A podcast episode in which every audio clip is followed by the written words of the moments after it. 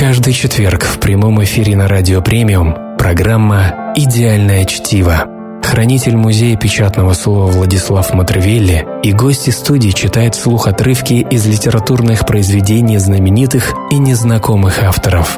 Знакомят вас с актуальными новинками, горячо любимыми и основательно забытыми, но не менее интересными книгами. «Идеальное чтиво» – программа, которая возрождает любовь к чтению и бумажным книгам. Читай вместе с нами по четвергам в 18.00 на Радио Премиум. Категория 16+. Устрица была по уши влюблена в луну. Словно завороженная, она часами глядела влюбленными глазами на ночное светило. Сидевший в засаде прожорливый краб заметил, что всякий раз, как из-за туч выплывает луна – Разява устрица раскрывает створки раковины, забыв обо всем на свете, и он решил ее съесть. Однажды ночью, едва воззашла луна, и устрица по обыкновению уставилась на нее, раскрыв рот, краб подцепил клешней камешек и, изловчившись, бросил его внутрь раковины.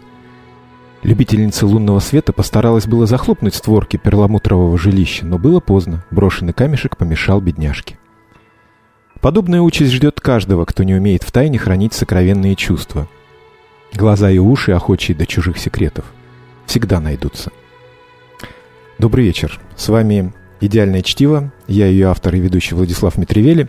И мы сегодня не будем от вас скрывать никакие жемчужины, а их будет много сегодня в передаче, потому что у нас в гостях Владимир Гуга, э, писатель, публицист, э, сотрудник библиотеки имени Антона Павловича Чехова. Владимир, добрый вечер. Добрый вечер, Влад. Добрый вечер, дорогие слушатели. Я очень рад, что меня пригласили на эту замечательную передачу. Вообще, прежде всего, хочется выразить некую, некую благодарность радио, радиостанции, коммерческой станции, которая э, делает передачу, во время которой так глубоко и интересно обсуждается современная литература и книжные новинки. Это редкость, и, как говорится, респект вам и увожу. Спасибо, тогда не буду вас э, пытать. Хотел задать вопрос, э, чтобы вы погадали хотя бы с трех попыток, э, чью виршу я сейчас прочел, но поскольку я сам бы никогда в жизни бы не догадался, поэтому и вас не буду мучить. Это была э, притча Леонардо да Винчи. Вообще потрясающая вот такая книжка. Ну, мы, понятно, с детства знаем Леонардо да Винчи, но о, о том, что он был еще и писателем, Э, он собирал вот такие короткие истории, а это такое для меня было откровение. А второе откровение, то, что эта книжка была издана в издательстве «Детская литература». То есть, э, ну как, у нас вот принято в дальнейшем, сегодня мы поговорим о писателях, которые э, создавали сказки для взрослых. И вот, на мой взгляд, это такие сказки-то, ну, совсем не детские, да, хотя и детские сказки, они не всегда детские. Об этом тоже, кстати, можно поговорить. Но вот э, это здорово, что вот в советское время издавали э, для детей и знакомили их с самых юных, так сказать, лет с классиками э, не только литературы, но и мировой культуры. Просто, как говорится, лыка в строку. Не дали, как вчера вечером, я снял с полки томика Василия Шукшина 1979 года, изданного в издательстве «Детская литература». И перечитывая его рассказ, поразился, насколько они современны и свежи сегодня. Ну, Шукшина очень много издавали. У меня, ну, не очень много, но много. У меня очень много изданий разных его. Вот. Э, и помню, в детстве меня папа повел на «Калину красную». Я, наверное, учился в классе в четвертом, в пятом. Это, конечно, ну, шок был для школьника. Такой фильм – во-первых, э, первые кадры, помните, песни, это которые мы потом все, конечно, на, ги- на гитарах звон. играли. Э, нет, там э, у любви глаза зеленые. Все подбирали ее под гитару, пели, и, конечно, финал, и ну и самый сюжет, и все это как, как бы такой я был вообще впечатлительный. Мы много про кино говорим в передаче. Вообще у нас нету э, никаких ограничений, кроме нашей передачи без политики, без чернухи и без блогеров. Э, э, Владимир, расскажите, вот, ну, блогеры это такой, в моем представлении, ругательный, ругательный термин, да, но по сути мы же тоже являемся некими носителями каких-то идей, да, которые там на своих страницах в соцсетях или вот сейчас на радио выплескиваем. Просто, ну, в наше время было как-то принято по-другому называть, да, можно не какими-то иностранными словами. Меня всегда воротит от слова «спикер», Просто есть выступающий докладчик, но, может быть, это как-то тухло, скучно. Вот как вы считаете, вот вы себя можете назвать блогером? Ну, на мой взгляд, э, в истории русской литературы было два прекрасных блогера. Это Василий Розанов, номер один блогер, и э, Эдуард Лимонов со своим блогом «Дневник неудачника». Это абсолютно блогерские вещи, короткие посты э, о жизни, о любви, о творчестве, о мире. Поэтому, э, смотря что принимать, понимать под блогерством, если имеется в виду блог типа «Я сегодня позавтракал из съел на завтрак то-то, то-то и то-то, то это, наверное, это блогерство не в очень хорошем смысле.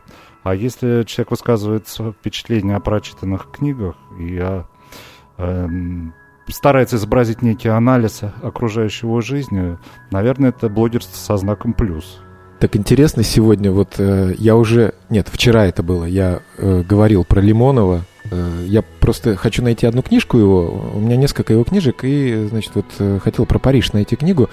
И она в интернете очень дорого стоит, э, и нигде ее больше нет. И я вот на одном книжном развале, значит, говорю, а нет у вас Лимонова? Я понимаю, что у вас тут вот, вот тысячи книг. И Украшение там... тигров в Париже? Может быть. Я просто помню, что вот с Парижем там что-то. книжка, да? вам подарю ее. Потрясающе. Вот уже, вот тебе и первая выгода, как говорил удав, э, удав или павиан.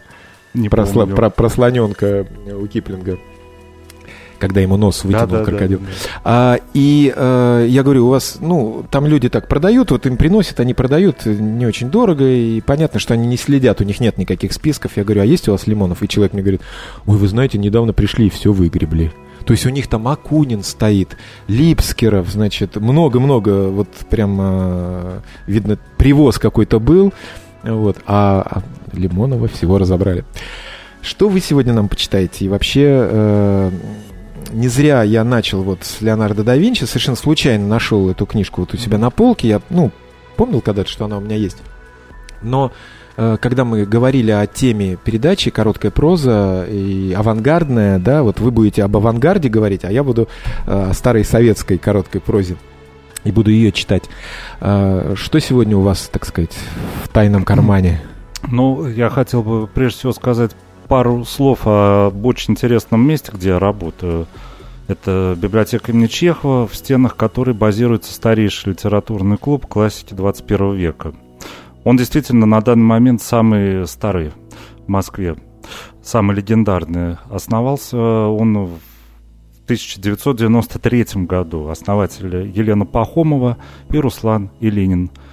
А Лена Пахомова по сей день является куратором этого литературного клуба и директором библиотеки Чехова. Что такое вообще литературный клуб? Может быть, нашим слушателям надо объяснить. То есть это э, когда приходят люди э, или это э, профессиональное сообщество, сообщество писателей? А, ну, я бы охарактеризовал это таким, а, э, таким, так скажем, определением небольшим. Это такая творческая движуха в отдельно замкнутом ограниченном месте, в отдельно взятое время. То есть э, люди собираются, и там в режиме э, офлайн, но сейчас уже больше в онлайне, происходит э, э, прямо в реальном времени литературный процесс. Это может быть литературный вечер э, с продолжающимся обсуждением, это может быть круглый стол, может быть дискуссия. То есть форматов довольно много но, как правило, это всегда связано с общением авторов, э, критиков. Авторов, в основном авторов, да, не да, читателей. Да, да. Читатели, как тоже, правило, тоже... тоже присутствуют. Но поскольку современный литературный процесс это такое явление немножечко э, локальное, изолированное, как правило, читатели, они же и писатели. Но читатели, так скажем, со стороны, с улицы тоже приходят на эти мероприятия.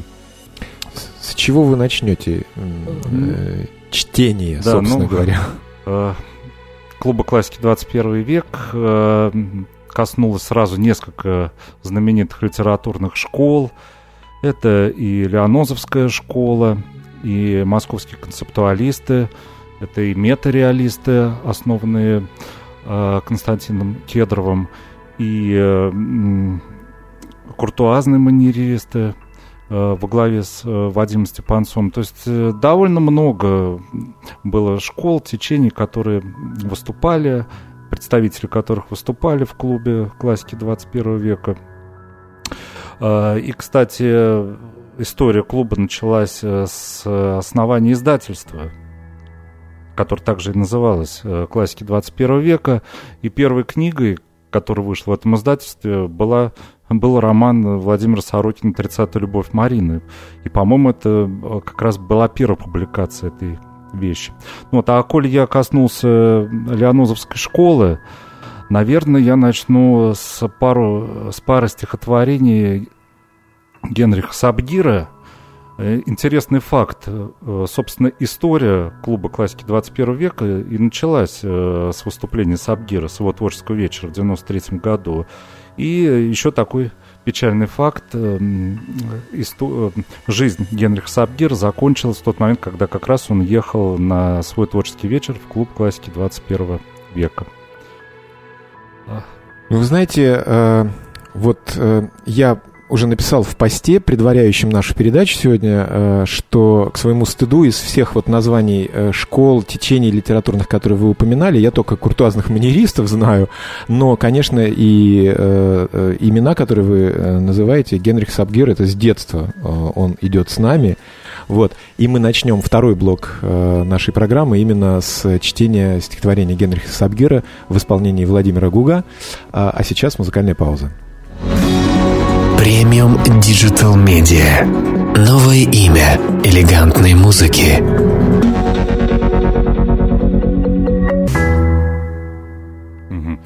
Генрих Сабгир. Сонет о том, чего нет. Посвящается поэту Яну Сатуновскому. То мяса нет, то колбасы и сыра, то шапок нет, куда я не зайду, но я встречал и большую беду — нет близких, нет здоровья, нет квартиры, нет радости, нет совести, нет мира, нет уважения к своему труду, нет на деревне теплого сортира, нет урожая в будущем году, но есть консервы, рыбные тефтели, расплывчатость и фантастичность цели. Есть подлость, водка, скука и балет, леса и степи, стройки и ракеты. Есть даже люди в захолустье где-то — и видит Бог, хоть Бога тоже нет.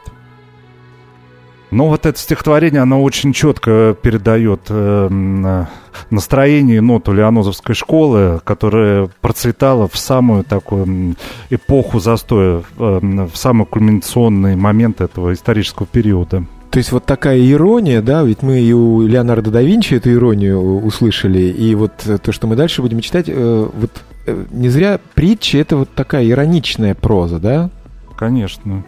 Ну, притча это вообще концентрат э, художественности и философской мысли, соединенные в одном флаконе. Это, я считаю, высшая форма литературного творчества.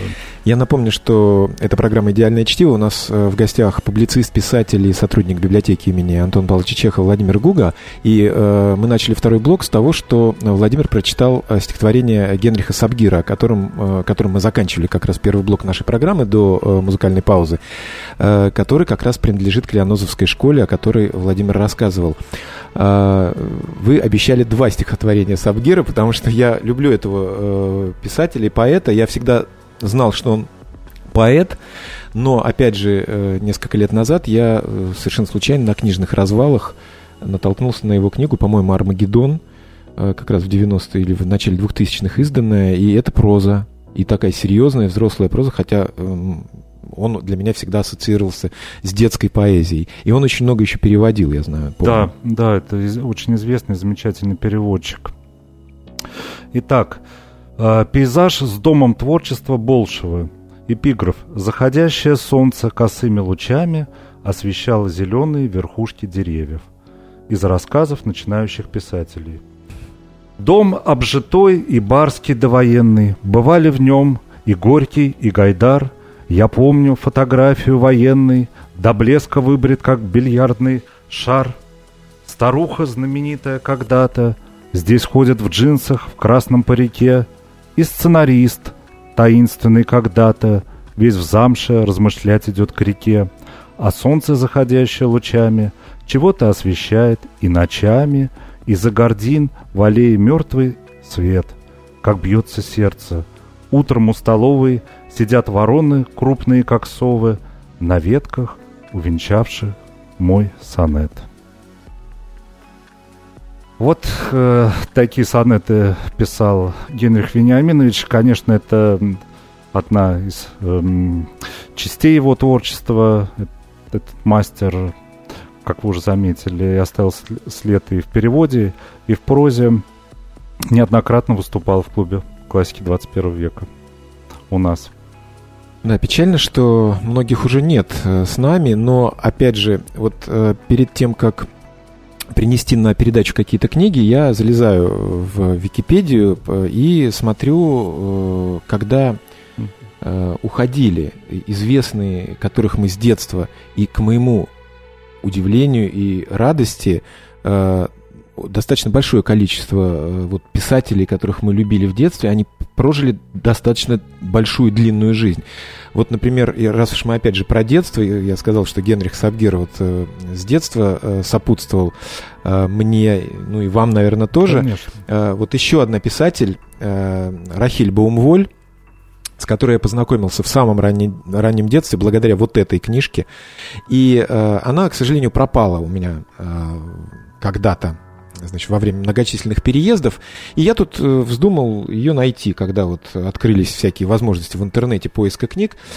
Я с удивлением, значит, вижу, что практически нет ее, и кто-то один очень дорого продает.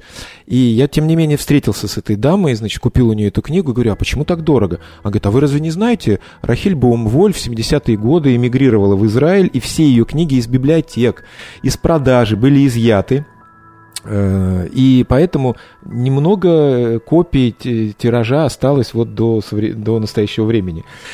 Я не знал э, этот факт. Вот. Э, прожила она достаточно длинную жизнь, 84 года ей было, когда она умерла в Израиле. А, и эти вот рассказы я взял вот эту детскую книжку просто потому, что она, ну, приятно мне вспоминать ее, но а, почитаю я вот из э, книги, как раз-таки, которая называется «Сказки для взрослых». Но вот первая сказка, она пересекается, она есть и в детском издании, и во взрослом. Называется «Барсук и нора». Однажды барсук, разгребая в лесу валежник, нашел покинутую нору. Он решил в нее забраться, но норе не хотелось его пускать, и она сказала, «Нечего лезть сюда, здесь пусто, темно и холодно». Но барсук отгреб от входа сухие ветки и сказал – Теперь уже не темно. Потом он влез в нору и сказал, теперь уже не пусто. И, полежав немного, добавил, и совсем не холодно. Ну, такая совершенно детская вот история, да. А, но у нее, конечно, есть и гораздо более... Кстати, а, очень близко по наивности хорошем смысле слова, по этой вот чистоте восприятия окружающего мира поэзии Генриха Сабгира детской. Да, я поэтому и перехватил у вас эстафетную палочку. Сейчас а, я ее вам верну. Э, прочитаю, может быть, еще один или два э, коротких э, повествования. Значит, называется «Королевские мухи». «Что это за нищенские мухи летают вокруг моего дворца?» — воскликнул король. «Разве я не могу позволить себе роскошь завести королевских золотых мух?» Засуетились тут придворные, стали ловить мух и красить их золотой краской. А выкрашенные мухи, будь они неладны, сразу же дохли, хоть плачь. Пришел к королю мужик и говорит, «Ваша милость, нечто это дело мух красить. Прикажи дать мне золото, и я тебе у соседнего короля куплю настоящих королевских мух с золотым отливом». Обрадовался король, дал мужику мешок золота, а тот отправился в деревню, наловил больших навозных мух и привез королю. «Вот это мухи!» — пришел в восхищение король сразу видно, что королевские. Здорово.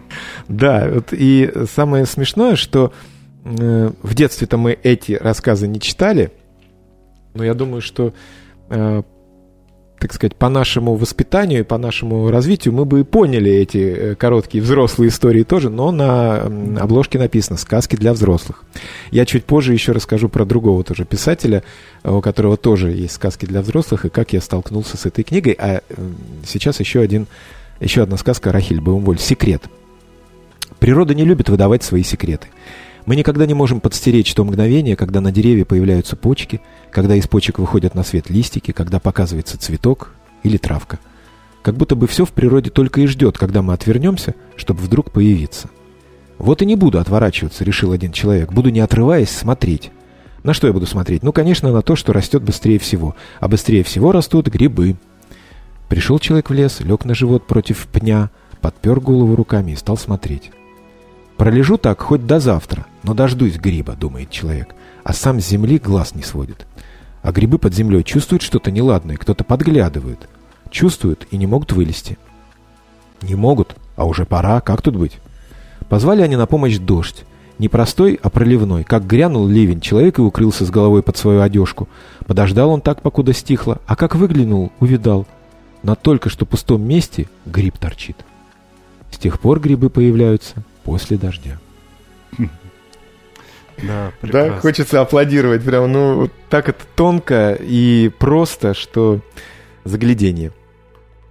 Да, но я, наверное, продолжу эстафету э, стихотворениями Дмитрия Александровича Пригова, который тоже неоднократно выступал у нас в клубе классики 21 века.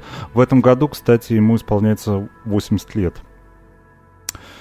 Э, стихотворения Пригова интересны тем, что они запоминаются наизусть э, с первого прочтения.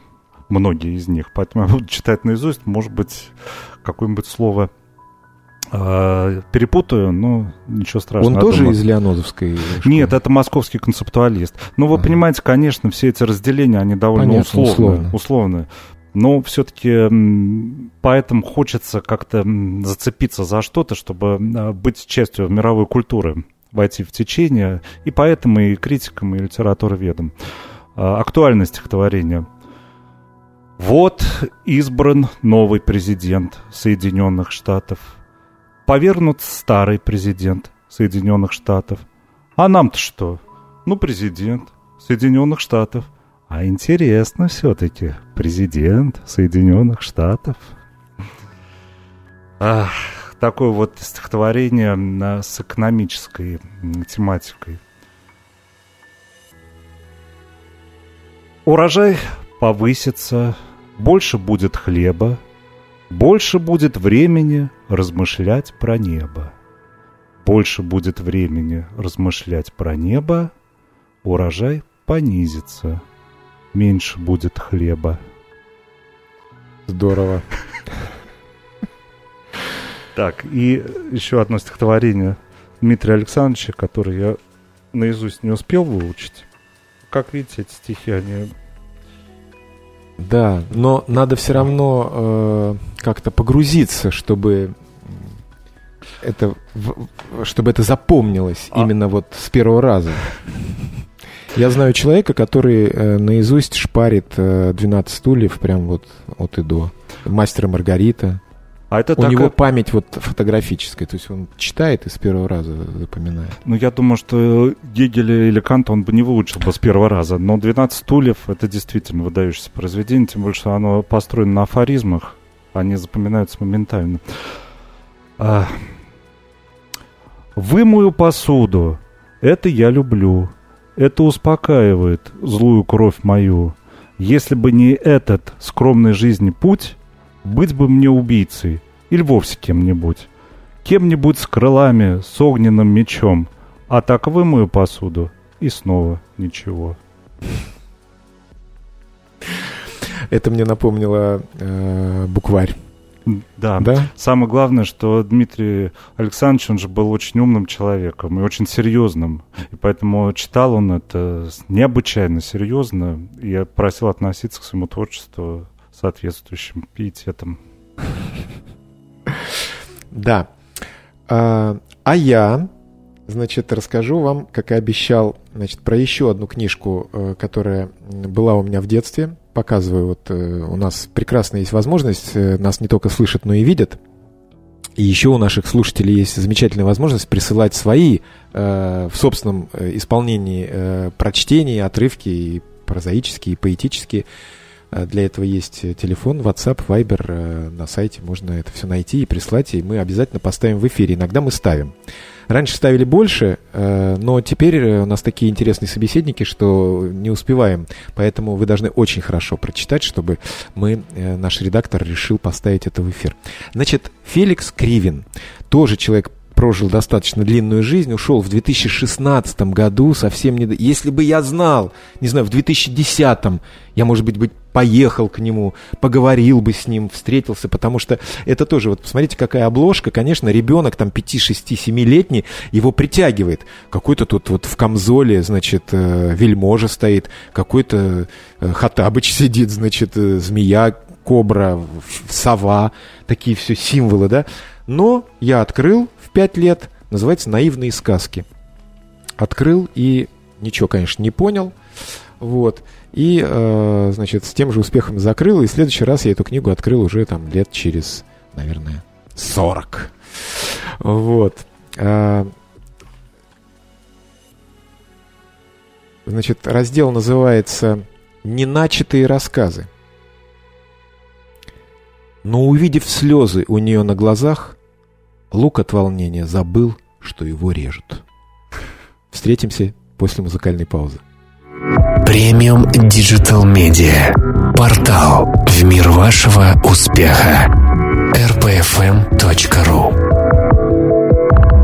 Каждый четверг в прямом эфире на Радио Премиум программа «Идеальное чтиво» Хранитель музея печатного слова Владислав Матревелли и гости студии читают вслух отрывки из литературных произведений знаменитых и незнакомых авторов. Знакомят вас с актуальными новинками, горячо любимыми и основательно забытыми, но не менее интересными книгами. «Идеальное чтиво» – программа, которая возрождает любовь к чтению и бумажным книгам. Читай вместе с нами по четвергам в 18.00 на Радио Премиум. Категория 16+. С вами э, снова «Идеальное чтиво». Мы закончили второй блок на том, что вспомнили такого замечательного писателя Феликса Давидовича Кривина. Э, и я прочел самый, наверное, короткий э, из возможных, который состоит всего из восьми или из девяти слов, рассказ – а, а сейчас хотел бы продолжить тоже его великолепной, на мой взгляд, сказкой, которая называется «Мустанги». Слух о мустангах обошел весь мир и дошел до шакала, который, помимо всего, питался также и слухами. Мустанг – красивое стройное животное, одна голова, одно туловище, четыре ноги. Шакал посмотрелся в лужу. Ну, конечно, не может быть никакого сомнения. «Кого ты там увидел?» – полюбопытствовала гиена. «Мустанга, кого же еще?» Гиена посмотрела на свое отражение. «Четыре ноги, одно туловище, одна голова», — объяснил шакал. «Красивое, стройное животное». «Все правильно», — сказала Гиена. «Но почему ты смотришь в лужу? Разве ты не можешь просто смотреть на меня?» «Вот это да!» «Значит, и она тоже». «И ты тоже?» — спросил шакал. «Почему тоже? А кто еще?» Два мустанга стояли над лужей и выясняли свою принадлежность к этому благородному племени. «Мы очень быстро бегаем», — сообщил шакал. «Иногда обгоняем курьерский поезд». «А чем мы питаемся?» – коснулась Гиена главного вопроса. Было бы неразумно сказать ей, что мустанги питаются шакалами. Не стоило также говорить, что они питаются падалью, потому что в этих звериных условиях от шакала до падали один шаг. «Мы питаемся травкой», — сказал шакал. «Ну и вообще растительностью». «Ах, как хочется растительности!» — вздохнула гиена, и они стали щипать траву. Трава была как трава, совершенно невкусная. Шакал мусолил ее и смотрел на гиену. У гиены была голова, четыре ноги и большое мясистое туловище. «Не понимаю, что со мной», — сказал шакал. «Когда я смотрю на тебя, у меня появляется аппетит. А когда я жую траву, он сразу куда-то пропадает». Гиена смотрела на шакала. У шакала была голова, туловище и целых четыре ноги. «А скажи, пожалуйста», — сказала гиена, — «мустанги не питаются ли мустангами?» Да, забавный. Да, и если бы я в детстве дошел до этого рассказа, может быть, я бы впитал эту книжку. Но она у меня стояла вот на полке и ждала своего часа. Очевидно, когда я приду на радио премиум, и мы выберем тему «Короткая авангардная литература». Да. Ну, Владимир, я знаю, что вы тоже пишете и участвуете в каком-то конкурсе. Но в конкурсах я регулярно участвую. Сейчас бы я хотел сказать пару слов о предстоящем фестивале короткой прозы. Даже не короткой, а ультракороткой прозы, которая немножко такое радийное название. УКВ 2020, то есть ультракороткая волна 2020 этого года. А, и пройдет это мероприятие 10 декабря в 19 часов. Можно посмотреть информацию на сайте чеховка.ру нашей библиотеки. Пройдет в ваших стенах, да? Нет, это онлайн. А-а-а. То есть мы будем э, соединять много-много авторов, но немного, где-то, наверное, человек 11 соберется у нас и э, будут читать ультракороткую прозу. Формат до 100 слов. Хорошо звучит, до 100 слов. То есть, Но это бо... фестиваль, не конкурс, да? То нет, есть нет, места это раздавать не, не будут. Это не конкурс. Жалко, я люблю, когда вот идет борьба. Ну, в этом есть, конечно, своя фишка, но хотелось бы просто хотя первый раз провести такое мероприятие, где совсем короткие тексты э, читались бы, хотя, по-моему, в США есть еще э, мероприятия, где еще более короткие тексты, там, по-моему, до 55 слов у них. Я, вы знаете, я долго размышлял, э, э, случайно ли в библиотеке имени Чехова возник клуб современной литературы классики 21 века.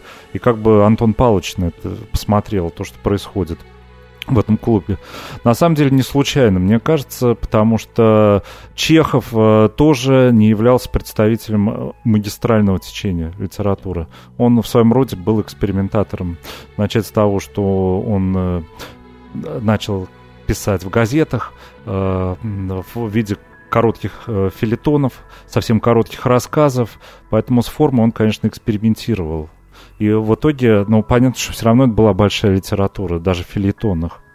Поэтому, конечно, он был экспериментатором, новатором, авангардистом. И мне кажется, это не случайно, что клуб классики 21 века именно в библиотеке Чехова базируется. Я сейчас есть. вспомнил, что у меня даже есть из записных книжек э, Чехова э, книжка, и вот надо было мне тоже ее взять на передачу. Э, передаю эстафету от Антона Павловича Владимиру да. Гуга и слушаем его авторские произведения. А, пару рассказиков коротких я прочитаю. Вот, вот это именно тот фор, формат до 100 слов, о котором я говорил. Рассказ «Космогония». «Скажите», — спросила дворовая старушка, — «что это за яркая звезда?» «Ну, полагаю, что это Венера», — ответил я. «Но Венера не звезда, а планета». «Вы совсем того?» «Планеты двигаются по орбитам и не светятся», — возмутилась бабуля. «А это на месте стоит и горит. Двоечник». Посрамленный, я побыстрее отступил к подъезду. Когда я шагнул на порог, подул ветер. Это взмахнули ушами три слона, стоящие на гигантской черепахе. Они проснулись, потому что черепаха решила размять ласты и поплыла в сторону опустившегося в океан солнца. А солнцево, лежащее на спинах слонов, качнулось, но, к счастью, с широких слоновьих спин в океан не свалилось. Ну, вот такой вот сюрреалистический рассказик. Мне понравилось, что там от первого лица. Это как бы я не сталкивался вот э, в своих э, опытах с, с таким вариантом. Началось с реальности, закончилось сюрреализмом. А, смотри выше рассказ. Как раз эпиграф из Тимура Кибирова. «См и выше, и выше, и выше, в такую забытую весь, которую ты помнишь когда-то, с тобой мы безумно клялись». Рассказ я прочитаю уже после паузы. А, нет, успеваем. Успеваем. да. Единственное, я хочу спросить, эпиграф входит в 100 слов? Нет, нет. В 100 слов входят только слова без знаков препинания и пробелов. Отлично. А, по стеклу иллюминатора ползет божья коровка, перешагивая своими лапками через горы, реки, поля и леса. Это безмозглое создание вообще не понимает, думаю я, с какой скоростью несется и на какой высоте находится. А кто-то там, наверху, глядя на меня, тоже усмехается. Этот дурак абсолютно не вдупляет, с какой скоростью и где пролетает. А существо, летящее еще уровнем выше, наблюдая за существом, что следит за мной, думает, это бестолочь совершенно не представляет, где находится. Чтобы отвлечься от леденящих мыслей, я прикладываюсь к припрятанной бутылочке вискаря и прибадаю взглядом к глубоко декольтированному бюсту плывущие по проходу рельефной брюнетки. Напоминаю, что у нас программа без политики, без чернухи и без блогеров, но 18+. Давайте еще. Так, специально 18+. Дольф Лунгрен. Ну, вы знаете этого знаменитого шведского актера. Мужики смеялись, матерились и пили водку. Сильнее всех бузатерил усатый блондин лет сорока. В вагон зашли две контролерши. Невысокая толстушка и огромная, похожая на Дольфа Лунгрена скала с белой платформой на голове. Такая могла вбить ударом кулака любого нарушителя по самую шляпку. «Ваши билеты!» — прогремела великанша. «Купил, но забыл, куда положил!» Белоснежно улыбнулся пьяный усач. «Тогда платите штраф!» «Сейчас заплачу», — ответил удалец, подмигнул ребятам, привстал на носочки и поцеловал Лингрен, э, Лунгрена в самые губы. Контролерша запунцовила, размякла и утопала в тамбур. Все оставшееся до прибытия в Москву время погрустневший наглец молча провожал глазами убегающие в обратном направлении столбы. Прекрасно, по-моему. Уходим на рекламу.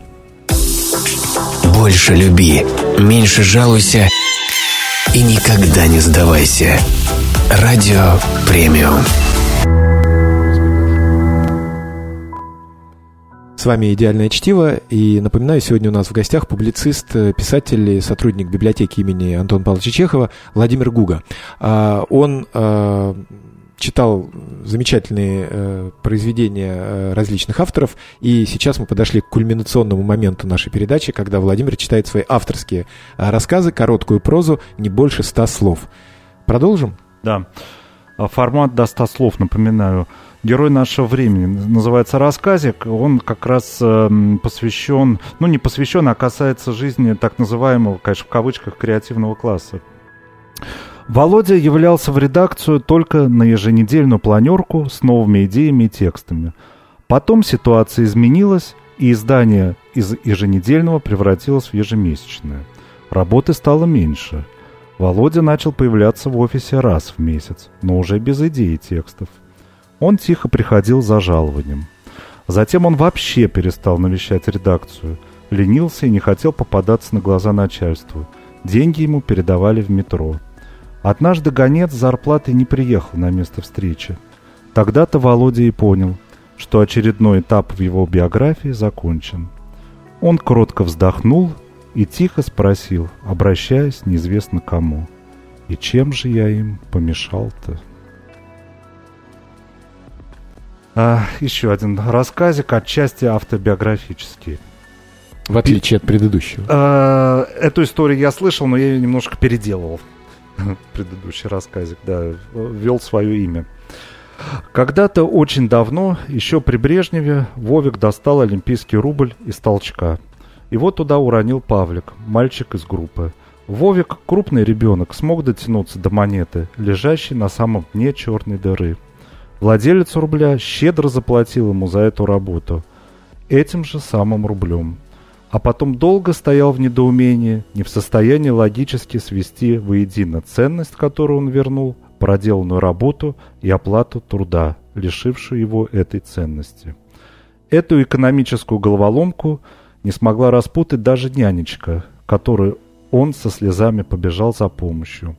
Рубль с Лениным остался у Вовика. И, наверное, это справедливо. Или нет? — все-таки детство в нас живет да. э, неотвратимо, да, то есть э, я вспомнил, как э, в пионерлагере у меня э, кед упал вот как раз туда, откуда доставали рубль, только это было в пионерлагере, поэтому было деревянное сооружение Ой, с дыркой. Кошмар, да, и я, причем почему-то никого не было в округе, э, я пошел, достал две какие-то палки, слеги такие, и я как щипцами, значит, его достал, он был не очень запачканный, помыл и носил дальше. Угу. Ну, я с удовольствием вспоминаю эту историю. Такие но рассказ, рассказ уже написан. Практически. Эм, расскажите, пока у нас еще есть время, э, сегодня про еще две или даже три течения, о которых мы не успели поговорить в предыдущей части А, в этом году исполняется 70 лет Александру Еременко. Планировали его творческий вечер, но переносится он на, на следующий год. Надеюсь, что все-таки нас откроет, и мы продолжим проводить офлайн мероприятия, литературные вечера. Он приедет э, и почитает свои стихи. На самом деле поэт выдающийся. Очень редко он выходит на публику, мало публикуется, но это действительно мировая величина. Сгорая, спирт похож на пионерку, которая волнуется, когда перед костром, сгорая от стыда, завязывает галстук на примерку. Сгорая, спирт напоминает речь, глухонемых, когда перед постелью их разговор становится пастелью и кончится, когда придется лечь. Сгорая, спирт напоминает воду, сгорая, речь напоминает спирт, как вбитый гвоздь ее создатель спит — за подлецо, вколоченный в свободу. А, из поэмы Александр Еременко. Я мастер по ремонту крокодилов, окончил соответствующий вуз. Хочу пройти в ГИМО, но я боюсь, что в эту фирму не берут дебилов. Мы были все недальняя родня, Среди насмешек и неодобрения они взлетали в воздух у меня, лишенные клыков и оперения. Я создал новый тип, я начинал с нуля. Я думаю, что вы меня поймете. Я счастлив был, когда на бреющем полете он пролетал колхозные поля. Но, видно, бес вошел в ту ночь в меня, и голос мне сказал, чтобы за даром он не пропал, ему нужна броня, и вот я оснастил его радаром. Я закупил английский пулемет, на хвост поставил лазерную пушку. Последний раз его видали в куште. Меня поймали, выбрили макушку, и вот о нем не слышу целый год. Хотя, конечно, говорящий клоп полезнее, чем клоп не говорящий. Но я хочу работы настоящей, в которой лучше действует мой лоб. Я мастер по ремонту крокодилов. Вокруг меня свобода и покой. Но чтоб в груди дремали жизни силы, я не хочу на все махнуть рукой. Да, на такой вот э, оптимистичной ноте и на таком ю, ю, юмористической, иронической, иронической волне мы завершаем сегодняшнюю программу. Напоминаю, что через час в 20.00 вас ждет встреча в любимой передаче э, «Атлас Гурмана» с Анатолием Гендиным. А мы, э, Владислав Митревели, автор ведущей программы «Идеальное чтиво» и наш сегодняшний гость Владимир Гуга, прощаемся с вами. Желаем хорошего вечера. Спасибо, всего доброго.